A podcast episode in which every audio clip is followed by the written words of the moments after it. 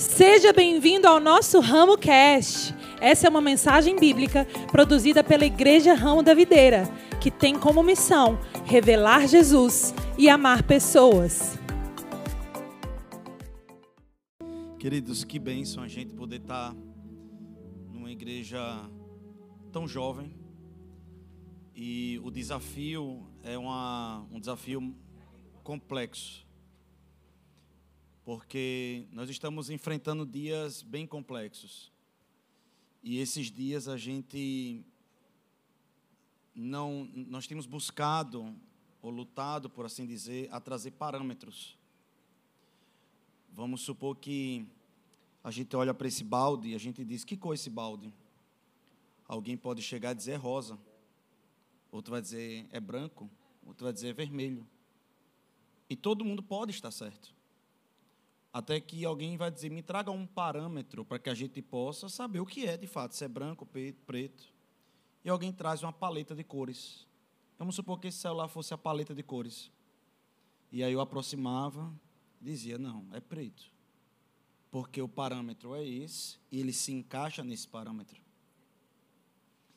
E o que hoje nós temos visto é que há, há um trabalho muito grande do diabo eu não digo que são pessoas, não, é o diabo mesmo, para desconstruir parâmetros. Uma vez que você não tem parâmetro, você não sabe quem está certo. Amém? Vocês estão aqui? Mas o parâmetro para o crente, para o cristão, é a palavra. Porém, a palavra não tem várias interpretações. A palavra só tem uma interpretação. Se a palavra for interpretada pelo Espírito, com o Espírito, de verdade mesmo, ela só vai ter uma interpretação. Não me assuste não, vocês estão meio calados assim.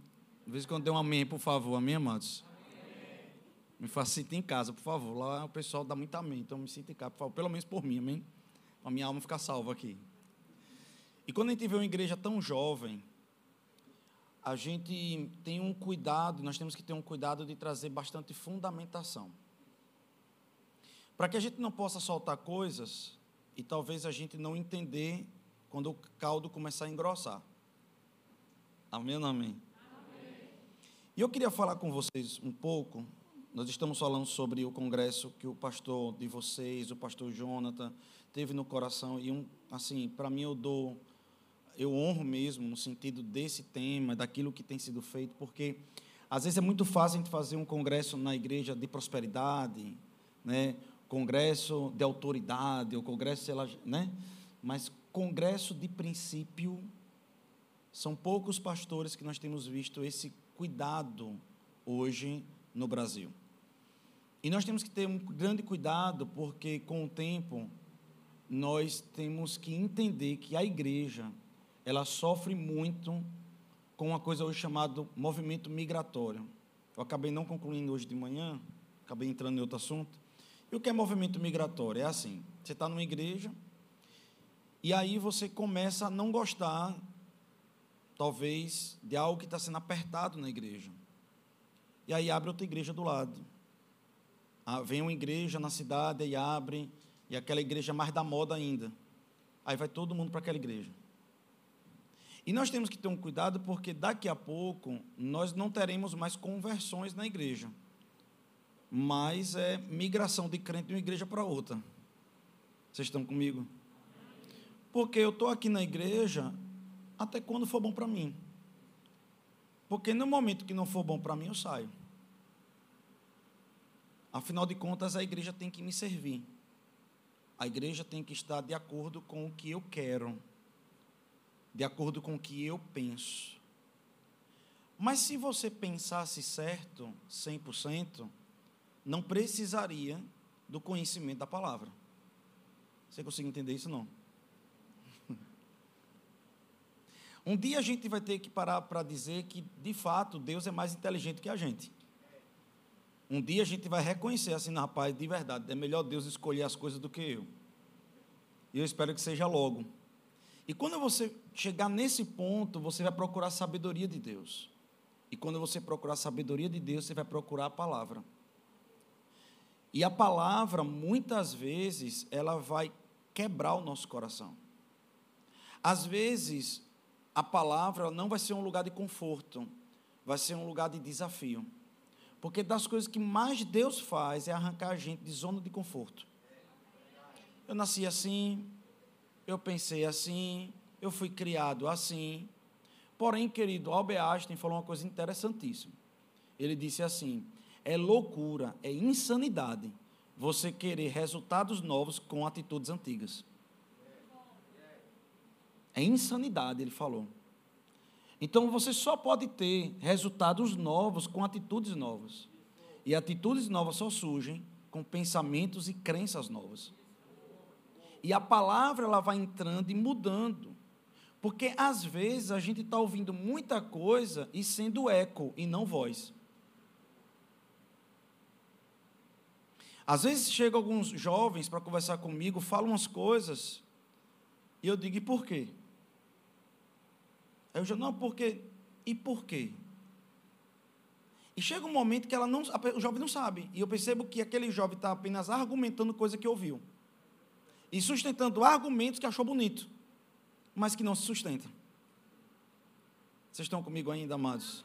Meu Deus, eu tô, estou com medo, meu amado. E uma das coisas que eu queria falar hoje seria honra à igreja e honra aos líderes. Só que imagine, querido, que você não teve uma família que lhe ensinou honra. Talvez você não teve uma mãe que teve sabedoria para honrar seu pai na sua frente. Talvez você não teve um pai presente que lhe ensinou uma sensação, um sentimento de honra. E aí você vem para a igreja e quando você chega na igreja, você vai ter que aprender a honrar a igreja e o pastor e a liderança. Porque a Bíblia ensina, e nós ensinamos nesses dias aqui, que você só pode honrar Deus se você honrar pessoas.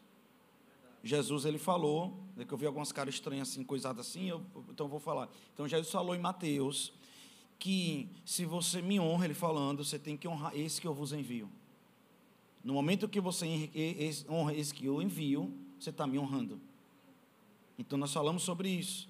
Honrar o profeta, o cara de profeta, o justo, o cara de justo, e o pequeno, o cara de pequeno. Então nós temos que honrar todos, e viver debaixo de honra é viver honrando Deus.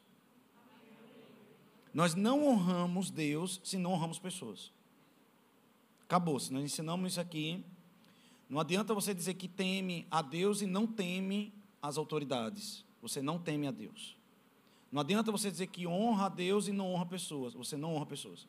Só que honra é um negócio tão poderoso que honra ela oferece automaticamente galardões. A Bíblia diz que aqueles que vivem em honra são sábios. Uau! Ou seja, como é que você alcança a honra? Como é que você alcança sabedoria? A, querendo aprender a andar em honra. E aí, eu vou começar falando algumas coisas que eu achei interessante, estava estudando uns dias desses aí, ensinei lá na igreja, vou passar para vocês aqui. Ah, até algum tempo, o domingo, e eu não quero entrar nessa questão de, de, de Constantino, de por essa coisa toda, mas até um dia desse, o domingo era um dia que era considerado pelos cristãos sagrado, em que as pessoas faziam questão de ir para a igreja, em que as pessoas diziam, não, pelo menos no domingo eu vou para a igreja. Vocês estão comigo? Mas alguns pararam de querer ir para a igreja. E, de fato, até lá na igreja, nós temos pessoas que passam por mim e dizem: Meu pastor, na cidade, meu pastor, digo: Ô oh, filho, tem uns dois meses que eu não vejo você na igreja. Não é porque eu estou fazendo um negócio aí, mas eu, eu, eu, eu, eu sou sua ovelha. Estranho. Porque ovelha gosta no pasto. Vocês estão aqui ou não? Ou então Deus, Jesus, ele usou palavras assim só para jogar fora. Quando chamou homens de pastor, pessoas de ovelha. Então, eu acho que ele usou essas analogias porque ele queria dizer alguma coisa. Vocês estão comigo ainda ou não? E aí, tem pessoas que dizem: não, não, eu deixei de ir para a igreja porque é o dia de dormir mais tarde. Ou é o dia para descansar. Tem pessoas que dizem: não, é o dia de eu colocar as tarefas domésticas em casa, porque é o único dia que eu tenho para limpar e lavar a casa, ou arrumar. É o dia de praticar esportes ou fazer até um exercício, pastor. Eu estou fazendo até uma faculdade, eu preciso no domingo terminar minha monografia, meu TCC. É o dia de ficar em família, pastor.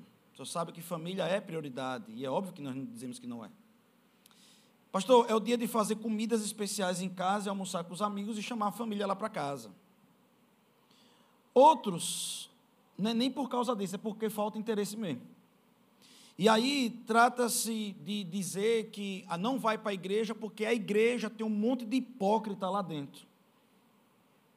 Mas na academia não tem, na família não tem, no trabalho não tem hipócrita, só na igreja. Mas eu só deixo de ir para a igreja. Vocês estão aqui ou não? Por favor. Não, não vou porque o pastor vive pedindo dinheiro. Não, é porque a igreja é um condomínio, irmão, de irmãos mesmo. E que a conta tem que ser rateada para todos. É só isso mesmo, amém? Porque a pregação me acusa de pecador. Eu me sinto mal. De vez em quando o pastor dá umas pancadas lá, eu não gosto, não. Porque eu estou tão sujo que quando vou à igreja me sinto muito indigno. Eu não me sinto indigno, pra, eu me sinto digno de ir para a sua igreja. No dia que eu parar de beber, eu vou. Só que tem um problema, você não fica limpo para tomar banho, você toma banho para ficar limpo. Já está aumentando os amém, glória a Deus. O culto é muito longo. Né? O culto é muito longo, demora demais. Quando eu estava na igreja católica era uma hora só. Ah, não é? Vocês estão aqui mesmo ainda? O culto demora demais, rapaz. E aí as pessoas começam a questionar da seguinte forma, e eu começo a questionar também: quem é que precisa do quê? É a igreja que precisa das pessoas ou as pessoas que precisam da igreja? Vocês estão comigo ainda ou não? Ah, no passado, as pessoas diriam, diziam o seguinte: qual igreja eu vou congregar? Era a pergunta que faziam. Hoje, eu devo de verdade para a igreja? Por fim, tem o último argumento. Eu queria terminar aqui são pessoas que dizem o seguinte: eu sou a própria igreja. Eu já sou a igreja de Cristo. Eu não preciso ir para um templo feito por mãos humanas, porque Deus não habita lá, porque a Bíblia diz, né, viram teólogos até, a Bíblia diz que não habitarei em mãos humanas. Só que vocês precisam entender, queridos, que a unção ela se divide em duas formas. O que é a unção? A unção é o que alimenta o espírito. Seu espírito come. Seu espírito tem fome. Tem problemas da humanidade que não vai ser resolvido com psicólogo, tem problema da humanidade que vai ser resolvido com médico. Tem problema da humanidade que vai ser resolvido pelo espírito. E uma parte da manifestação da unção se dá em casa. Essa parte se chama devocional. É sua intimidade com Deus. É quando você é a extensão da igreja é quando a Bíblia lhe considera igreja, sim. E ele habita dentro de você. E você é templo do Espírito Santo. Sim. Mas a Bíblia também diz a igreja que se reúne em Filadélfia, a igreja que se reúne em Colossos, a igreja que se reúne, eu saúdo. Porque existe uma outra parte da unção que só se manifesta no coletivo. Essa unção que está aqui não se manifesta na sua casa e a da sua casa não se manifesta aqui. É por isso que nós precisamos aprender a ter intimidade em casa com Deus e precisamos aprender a funcionar como igreja aqui.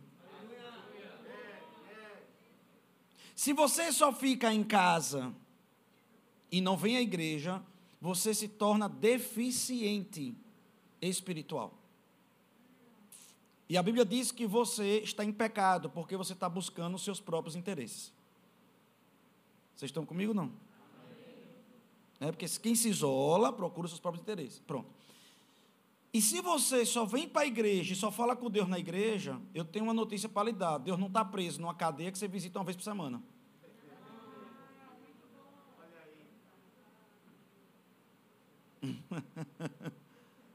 então, a sua intimidade em casa também é importante.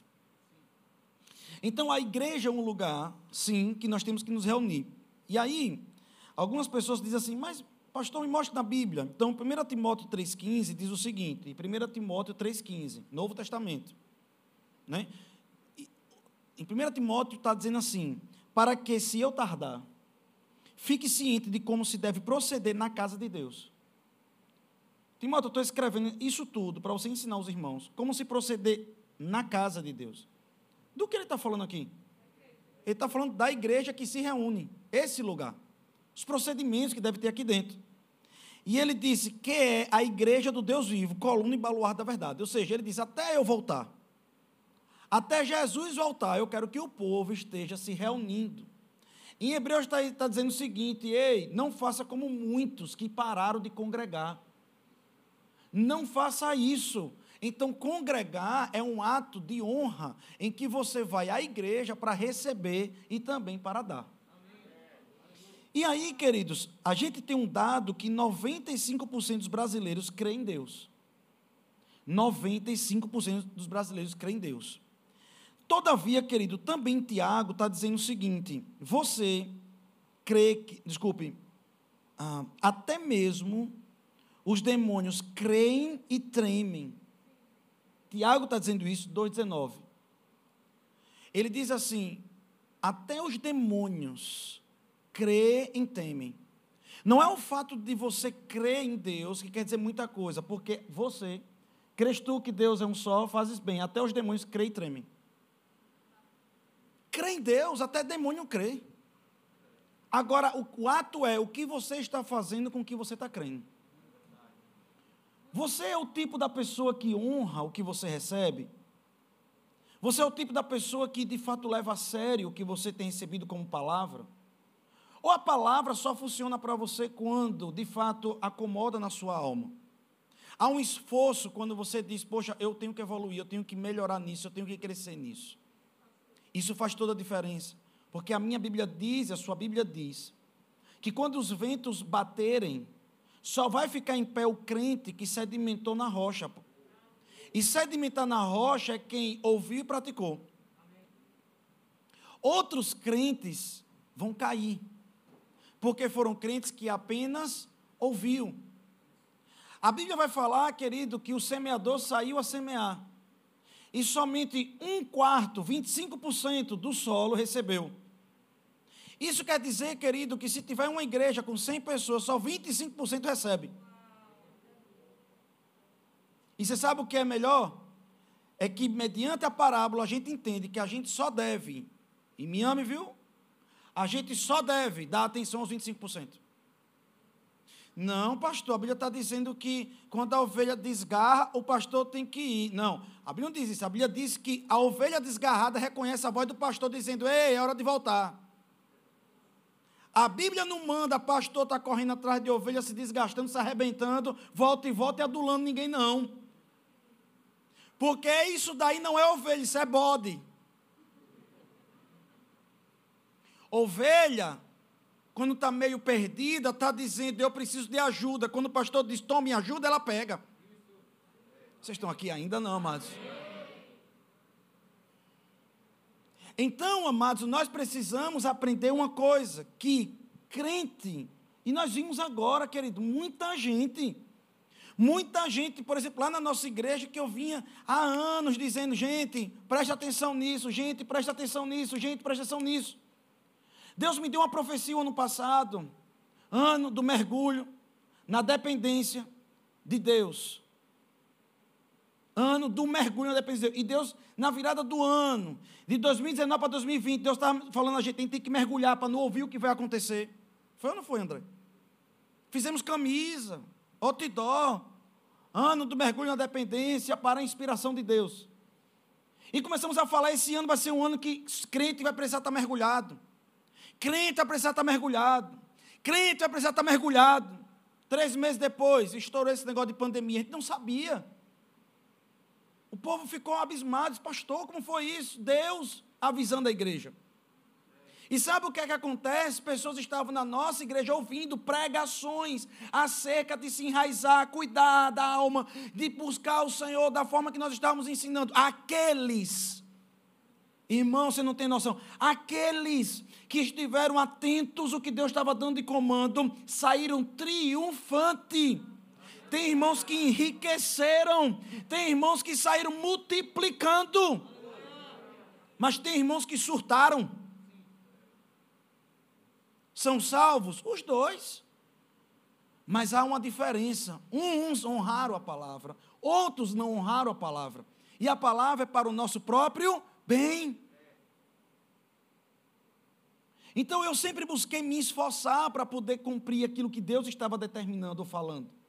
Sabe, amados, eu sempre congreguei em um lugar que eu pudesse confiar que o meu pastor ou aquela igreja estava sendo direcionado por Deus.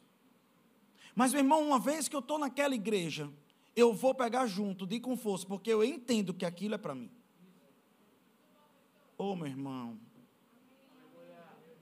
Dá para ver o som do batimento cardíaco de alguém aqui. Amém, amado? Em 1 Tessalonicenses 5,12 diz o seguinte: Agora lhes pedimos, irmãos, que tenham considerações para os que se esforçam no trabalho entre vocês, que os lideram no Senhor e os aconselham. Tenham-nos na mais alta estima, com amor por causa do trabalho deles. Vivam em paz uns com os outros. Amados, eu sou uma pessoa que dou muita oportunidade. Treino. Fazemos muitas coisas para treinar pessoas. Treinar pessoas. Se qualquer pessoa chega para mim, pastor, eu sinto que eu tenho um chamado nisso, eu tenho um chamado naquilo, a gente vai desenvolver treinamentos individuais, coletivos, seja lá o que for. E a gente sempre está dando oportunidade. Uma certa feita, uma irmã de um outro estado, ela foi pregar na nossa igreja. Eu dei uma oportunidade para ela. E aí ela foi pregar, formada no Rema, e foi ministrar. Eu dei a oportunidade para ela. E ela, usando coisas que não comunicava bem para nosso local, aquilo agredia os irmãos. E eu, como também não sou da cidade e sou de fora, entendo aquilo. Chamei aquela irmã. E eu disse, irmã, queria lhe dar algumas considerações, porque eu sempre dou feedback.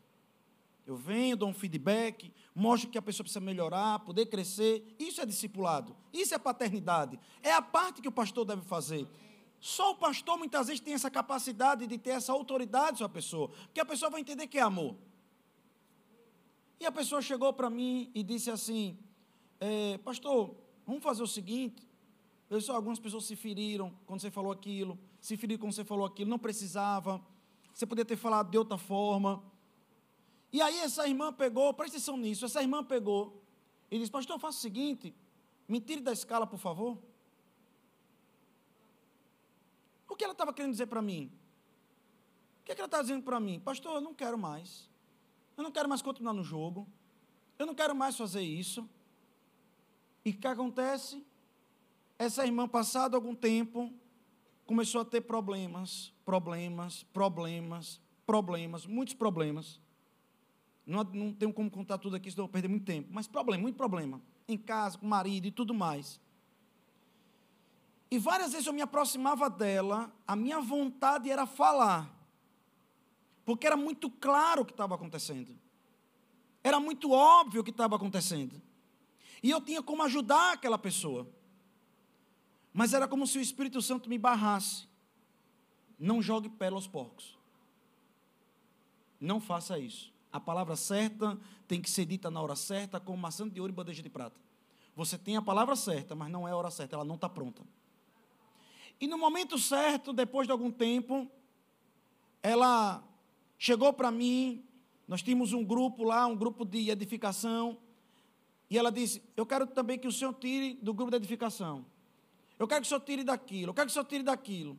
Sabe criança quando quer chamar atenção? Começa a dar problema e dá trabalho. Criança começa a dar, chamar atenção quando dá problema e dá trabalho. Lá na nossa igreja, eu não dou atenção para crente que dá trabalho. Quem vai atender essas pessoas é um co-pastor, um pastor auxiliar. Eu não dou atenção. Porque eu não quero passar na igreja uma mensagem que para chamar minha atenção vai dar trabalho. Você pode me amar de vez em quando, amados, aí.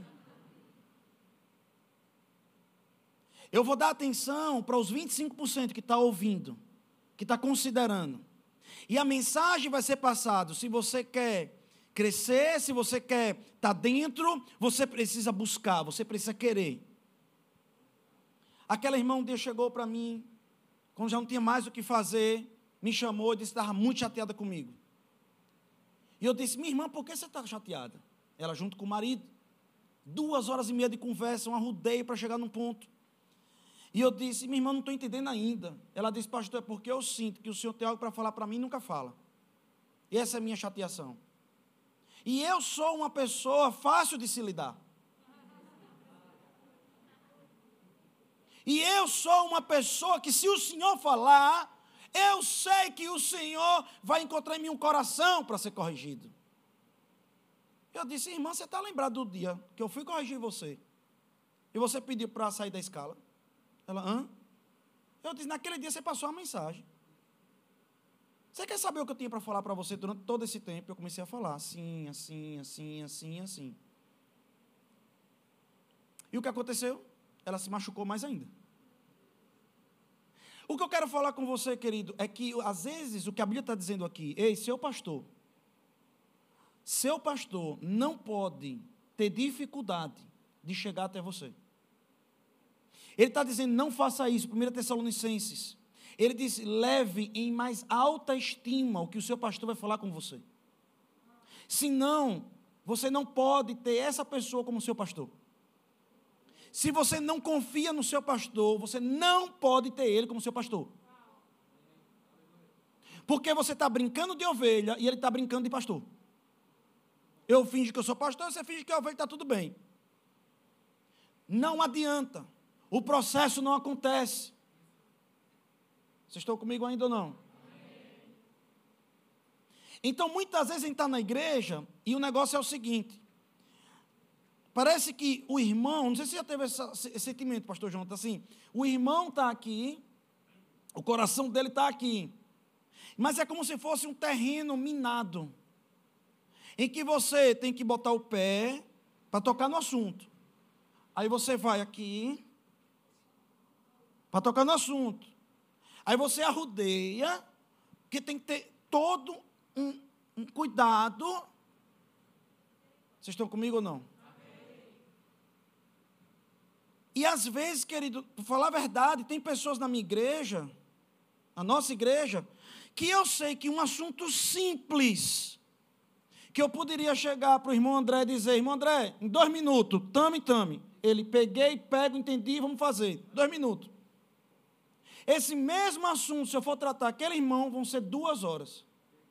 Aí eu olho para a minha agenda. Quando é que eu vou ter duas horas para ter com o irmão? Porque quando eu for conversar com o irmão, eu tenho que ir na China. Sabe aquela irmã, aquele irmão, aquela pessoa que você tem que ir na China? Olha, para chegar no ponto para dizer, você errou nisso. Tem irmãos assim. E o que vai acontecendo por uma questão até de logística, a gente não tem como tratar. A gente não tem como fazer. Porque os próprios irmãos se colocaram como uma pessoa difícil de se lidar. Querido, deixa eu dizer algo para você. E deixa eu te falar algo. Eu sei que existem picaretas espirituais. Eu sei que existem pastores que não têm responsabilidade. Pastores que são tosqueadores. Pastores que são grandes charlatões pastores que não têm cuidado com o seu rebanho e pastores que de fato não são pastores. Eu posso dizer que são homens transvestidos de pastores. Mas, amados, eu vou dizer algo para você. A premissa do que é falso é porque existe o verdadeiro. Você só pode falsificar uma nota de 100 reais porque tem uma verdadeira. Então você sabe quando você está lidando com algo verdadeiro. Mas a questão é, querido, por que nós não consideramos as palavras que muitas vezes Deus manda um pastor, um líder ministrar. Se é para o nosso próprio bem, se é para a gente. Obrigado, pastor Jonathan. Amém. Amém. Aleluia. Amém. Um,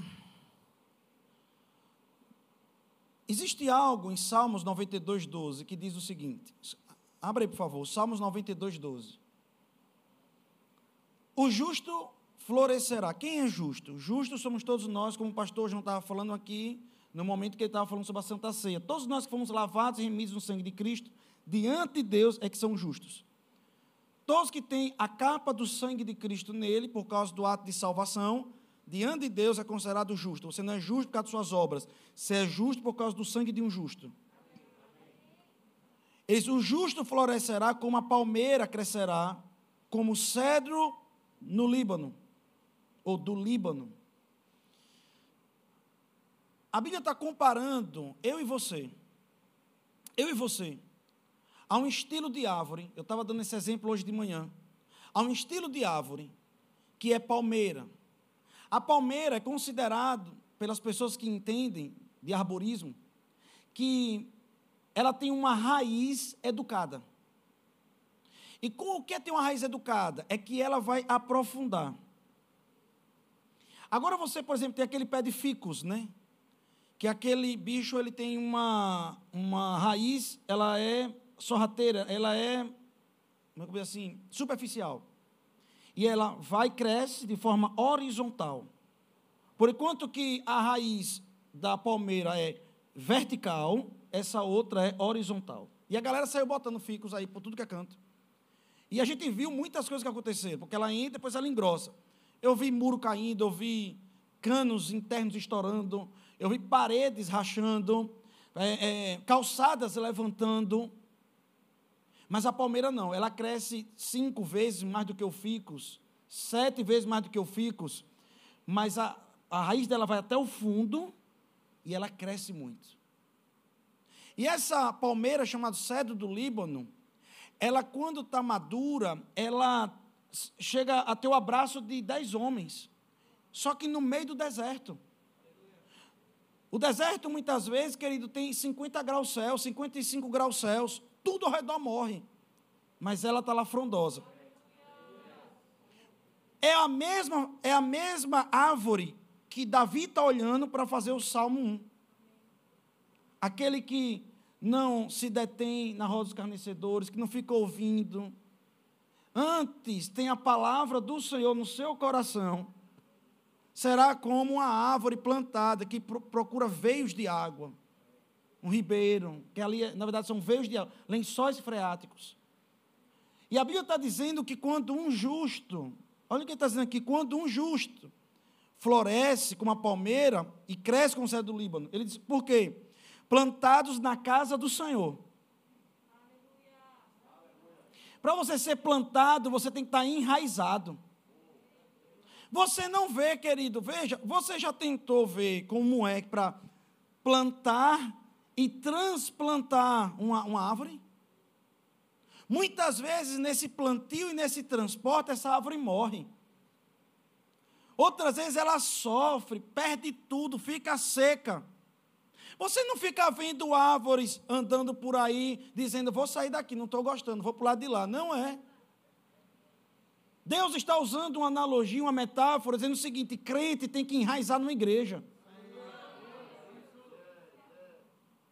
Crente tem que se enraizar numa igreja. Deixar a comunidade, a igreja, a palavra tratar. No dia que doer, tem que estar no outro dia lá. Inclusive, a Bíblia, Paulo, orientado pelo Espírito, ele disse que os irmãos tinham que ter fruto do Espírito. Desenvolver o fruto do Espírito entre eles. Não é não, pastor? É. Gálatas capítulo 6, versículo 1. Se entre vós tiver algum problema, o mais espiritual procure o menos. E vá com ele com espírito de brandura, para não ser tentado também. E se alinhe os dois. Antes disso, ele está falando de fruto do Espírito. Sabe o que ele quer dizer? Que o fruto do Espírito é para ser treinado principalmente na igreja. Pastor, que é fruto do Espírito? Ter longanimidade, ter paciência com o irmão, ter alegria de estar na igreja e do lado do irmão. É verdade, querido, que tem gente que para mim não é fruto do Espírito, é uma jaca. É o kit fruto todo que eu tenho que usar para amar os irmãos. Quem mais tem que amar irmão, irmão, é o pastor. Que vai todo mundo embora e a gente está lá junto. Vocês estão aqui ou não estão aqui, amados? E aí ele diz aqui, presta atenção nisso. na velhice darão ainda frutos, serão cheios de seiva e de verdor, para anunciar que o Senhor é reto, Ele é minha rocha e nele não há injustiça. Você já imaginou Jesus não vindo, voltando, na nossa geração, arrebatamento? Como é que vai ser seu último dia na terra?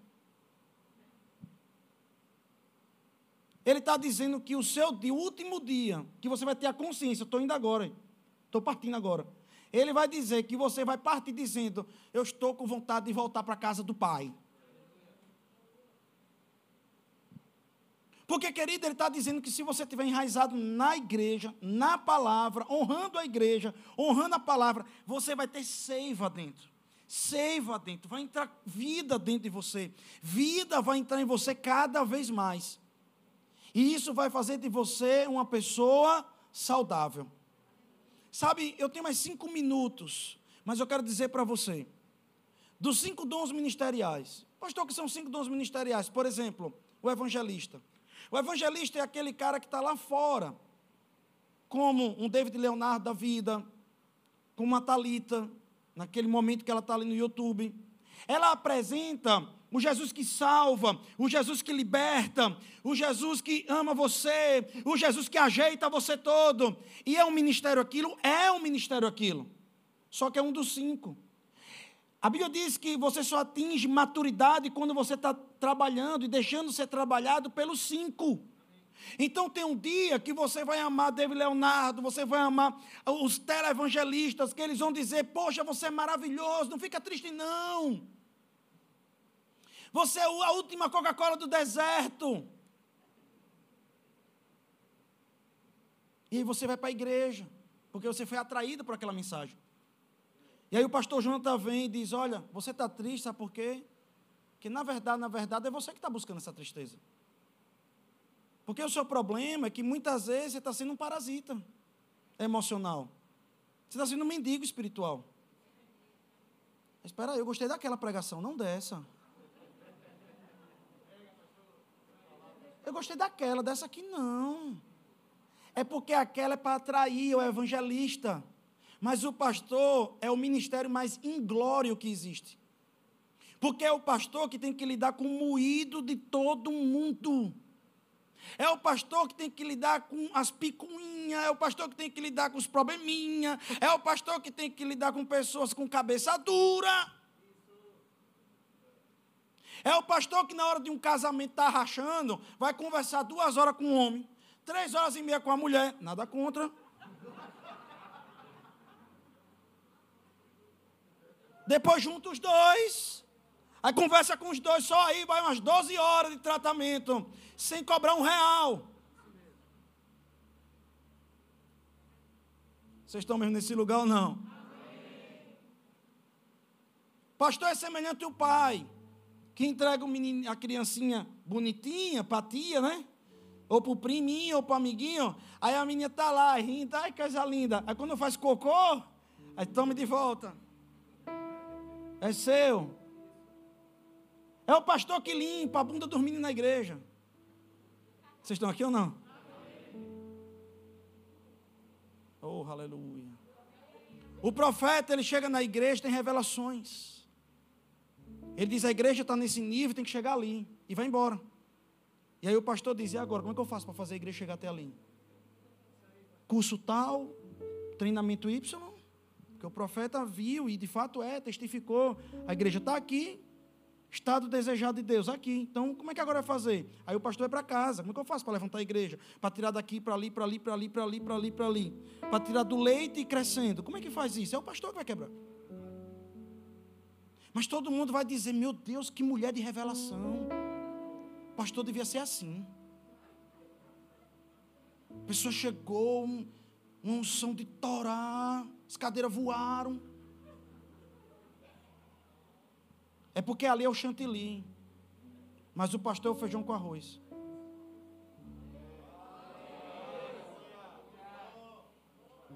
O que sustenta você não é profecia, é palavra. A profecia vai lhe mostrar, mas é a palavra que vai pavimentar. Vocês estão mesmo nesse lugar ainda. O mestre vai chegar aqui, né, uma zuleika da vida vai chegar aqui, Vai pegar um ponto na escatologia. Negócio lá, meu irmão, que ninguém quer topar, ela pega. Aí traz, explica de uma forma tranquila. Aí vocês, rapaz, uau. Meu Deus, eu nunca tive essa revelação. A mão dói de tanto escrever, de tanta revelação. Aí ela vai embora e o pastor diz: Pronto, agora eu posso avançar. Agora eu vou fazer uma sequência de ministrações para poder trabalhar com esse tema. Vocês estão aqui, minha irmã, ainda, amados? O apóstolo, ele é aquele cara que vai ter uma facilidade de abrir igrejas. Mas, inclusive, todo apóstolo precisa de um pastor. Amém ou não amém? Todo apóstolo precisa de um pastor. Esquece esses apóstolos que vocês têm visto algumas coisas por aí. Tem apóstolo, pastor? Tem. São homens que foram designados para abrir igreja, tem facilidade de abrir igreja. Várias igrejas. Vocês estão aqui ainda? Mas esse também precisa de um pastor. E um dia eu estava lá. Deixa eu botar mais cinco minutos. Ou apelo, alguma coisa assim. Hã? É o crédito, né? Só vou ler a última palavra aqui. Em Ezequiel 33, 30. Estava falando que lá na igreja eu estava sentindo um momento que a igreja estava se carnalizando. Eu senti que eu estava, em algum momento lá da igreja, eu estava, eu estava ministrando. As pessoas estavam glorificando, mas as pessoas não estavam praticando. Vocês estão aqui ainda? E eu, eu, eu, eu li isso aqui para eles. Eu reuni primeiro minha liderança, minha diretoria. Escute isso. A Bíblia fala que de uma cidade, Corazim, que Jesus vai lá e tenta fazer coisas naquela cidade, mas não consegue. Na verdade, ele, desculpa, ele faz muitos milagres, mas ninguém considera. Ele diz: nos últimos dias, Sodoma e Gomorra vai ter um julgamento menor do que o de vocês. Jesus, a graça falando, a graça. Né? Ele disse: vocês vão ter um julgamento pior do que o de Sodoma e Gomorra, porque eu vim aqui, fiz um bocado de milagre e ninguém considerou.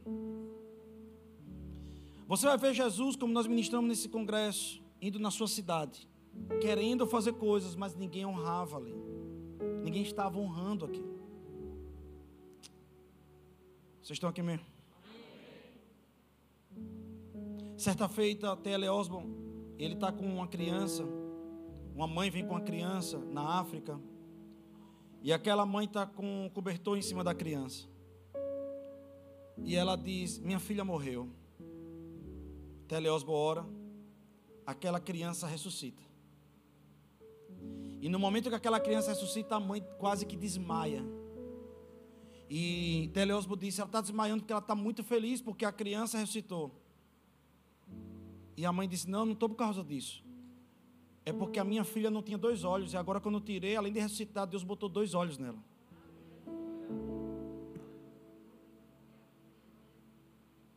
Eu tive lá na África.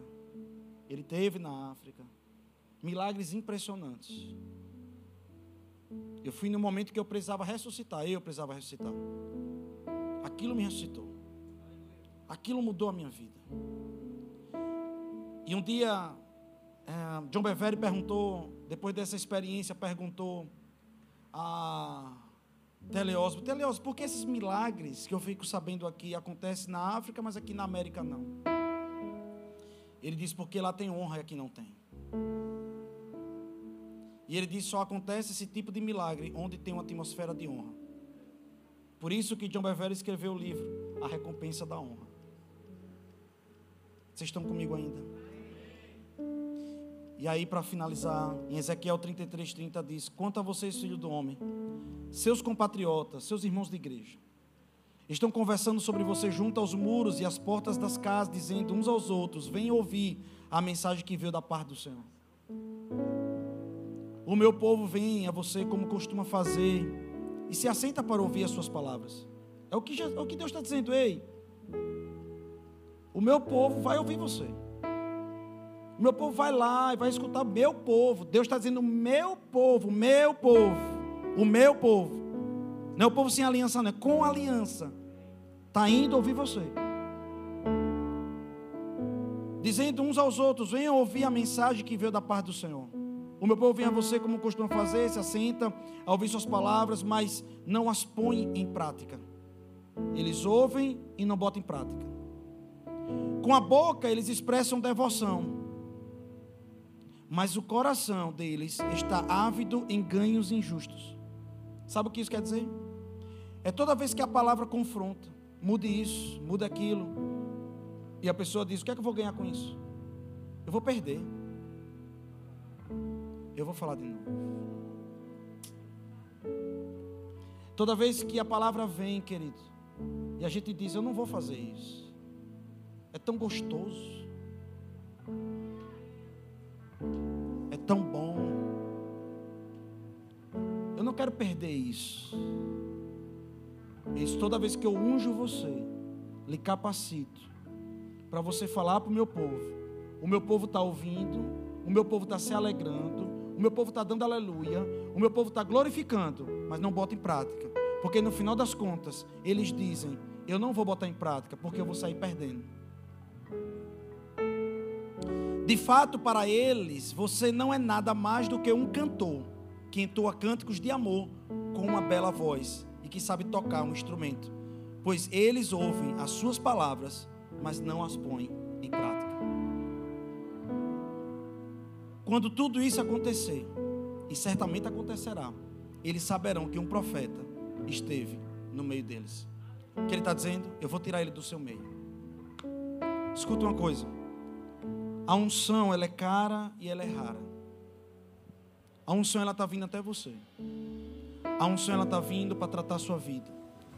A unção, ela está lhe dando oportunidade. A palavra, quando vem para lhe confrontar, ela vem para lhe dar oportunidade. Mas um dia, de tanto você ouvir e não praticar, a unção sai. A unção sai. Escuta o que eu estou lhe dizendo nessa noite, agora já tarde para a noite. Deixa eu te dizer algo. Deus, ele pegou Ezequiel. Provavelmente Ezequiel também cantava e tocava. Isso chegou um momento para mim, pastor, que as pessoas chegavam lá e diziam assim: Para mim, o senhor é o maior pregador da cidade. Alguns vinham com comparação, aí dizia: Pastor, o senhor prega tão bem. Para nós, o senhor é o melhor pregador da cidade.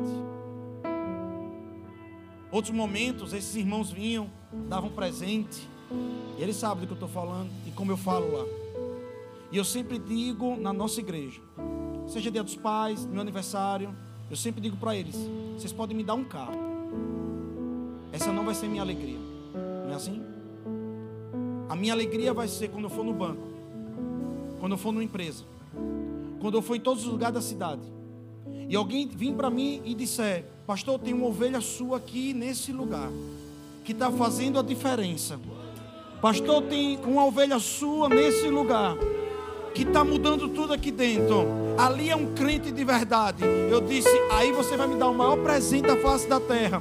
Porque carro fica, mas o legado continua. Deixa eu dizer uma coisa para você. A maior presente para um pastor e para uma igreja é quando os crentes se convertem e são transformados. Evangelho sem transformação é balela. Talvez aquelas pessoas estão olhando esse homem como um cantor. Talvez você olhe um pastor como um palestrante. Mas a Bíblia está dizendo: não faça isso. A Bíblia está dizendo: eles carregam a unção para poder fazer você ser transformado e você poder mudar. Deus está dando a oportunidade de mudança, irmão. E você não pode ficar parado. Você tem que dizer: Eu me arrependo, eu mudo, eu me transformo. Eu preciso de ajuda, Senhor. Eu tenho que mudar. Mas você vai honrar a palavra. Eu não sei o que vai ser pregado domingo. Eu não sei o que vai ser pregado quinta. Eu não sei o que vai ser pregado durante a semana. Mas cada dia é uma proposta diferente. Para que você possa crescer e chegar à varonilidade perfeita como um cristão. E para cada palavra Cada palavra, finalizo com isso, para cada palavra tem uma graça. E o preço, o preço para você viver nessa palavra não é maior do que a graça. A graça sempre vai ser maior para você tomar atitudes e decisões difíceis, ainda que o caminho pareça ser mais difícil, mas vai ser o mais seguro. E Deus vai lhe honrar em cada passo. Você não pode mentir, você não pode blasfemar. Deixa eu dizer algo, presta atenção no que eu vou dizer. Davi um dia, Davi um dia, pastor Jonathan, ele se encontrou com um leão. Ele tinha ali milhares de ovelhas. Ah, aqui. Ele tinha ali milhares de ovelhas. Um leão chegou e disse: Eu só quero uma. E Davi disse: Eu não dou. O leão disse: Só uma, rapaz. Você quer morrer? Esse eu não dou. Ninguém está vendo. Você está aqui atrás das malhadas. Seu pai está lá escolhendo outros. Ele disse: Me dê só uma. Ninguém está vendo. O que, é que vai ter de mais? Se você voltar para cá e dizer que um leão comeu, o que, é que vai ter de mais? Seu pai arrebatou em você? Foi um leão. Ele disse: Aqui você não leva nenhuma. Quando você está atrás das malhadas, você não pode nem ter nenhuma mentirinha. Você não pode negociar com o diabo. Porque é lá de trás das malhadas que Deus está vendo você. E é lá de trás das malhadas que vai, ver, vai vir a honra, vai vir a publicidade. Você vai ser honrado. Porque quando você honra Deus no secreto, Deus honra você no público. Quando você honra Deus no secreto, Deus honra você no público. Quando você decide no seu coração mudar a sua vida, quando você decide fazer a diferença, deixa eu te dizer uma coisa: Deus está lhe chamando para um novo nível em que a palavra vai ser exatamente aquilo que você vai viver, em que a palavra, a proposta de Deus vai ser a partir de hoje a sua ética e a sua moral. Pai, eu quero te agradecer. Eu quero te agradecer, Senhor, porque não foi à toa que nenhuma dessas pessoas vieram hoje. Mas, Senhor, nós estamos despertando uma fome, uma sede em uma geração para podermos, Pai, não vivermos mais de qualquer jeito. Nós queremos viver o Seu melhor. Nós queremos viver o Seu melhor, Senhor.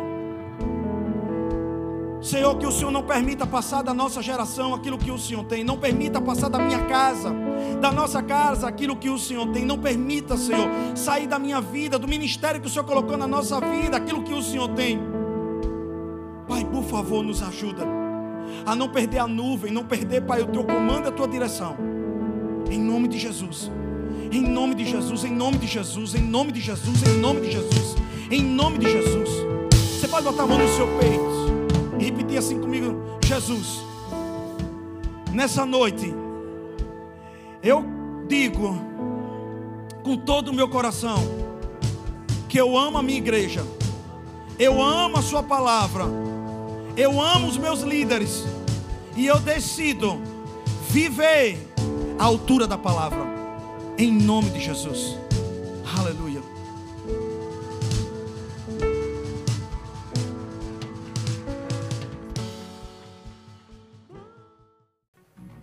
Essa mensagem te alcançou? Compartilhe com seus amigos e familiares. Para saber mais sobre o nosso ministério, siga-nos no Instagram IRV São Caetano, IRV Itapuã e IRV Lauro de Freitas. Até a próxima!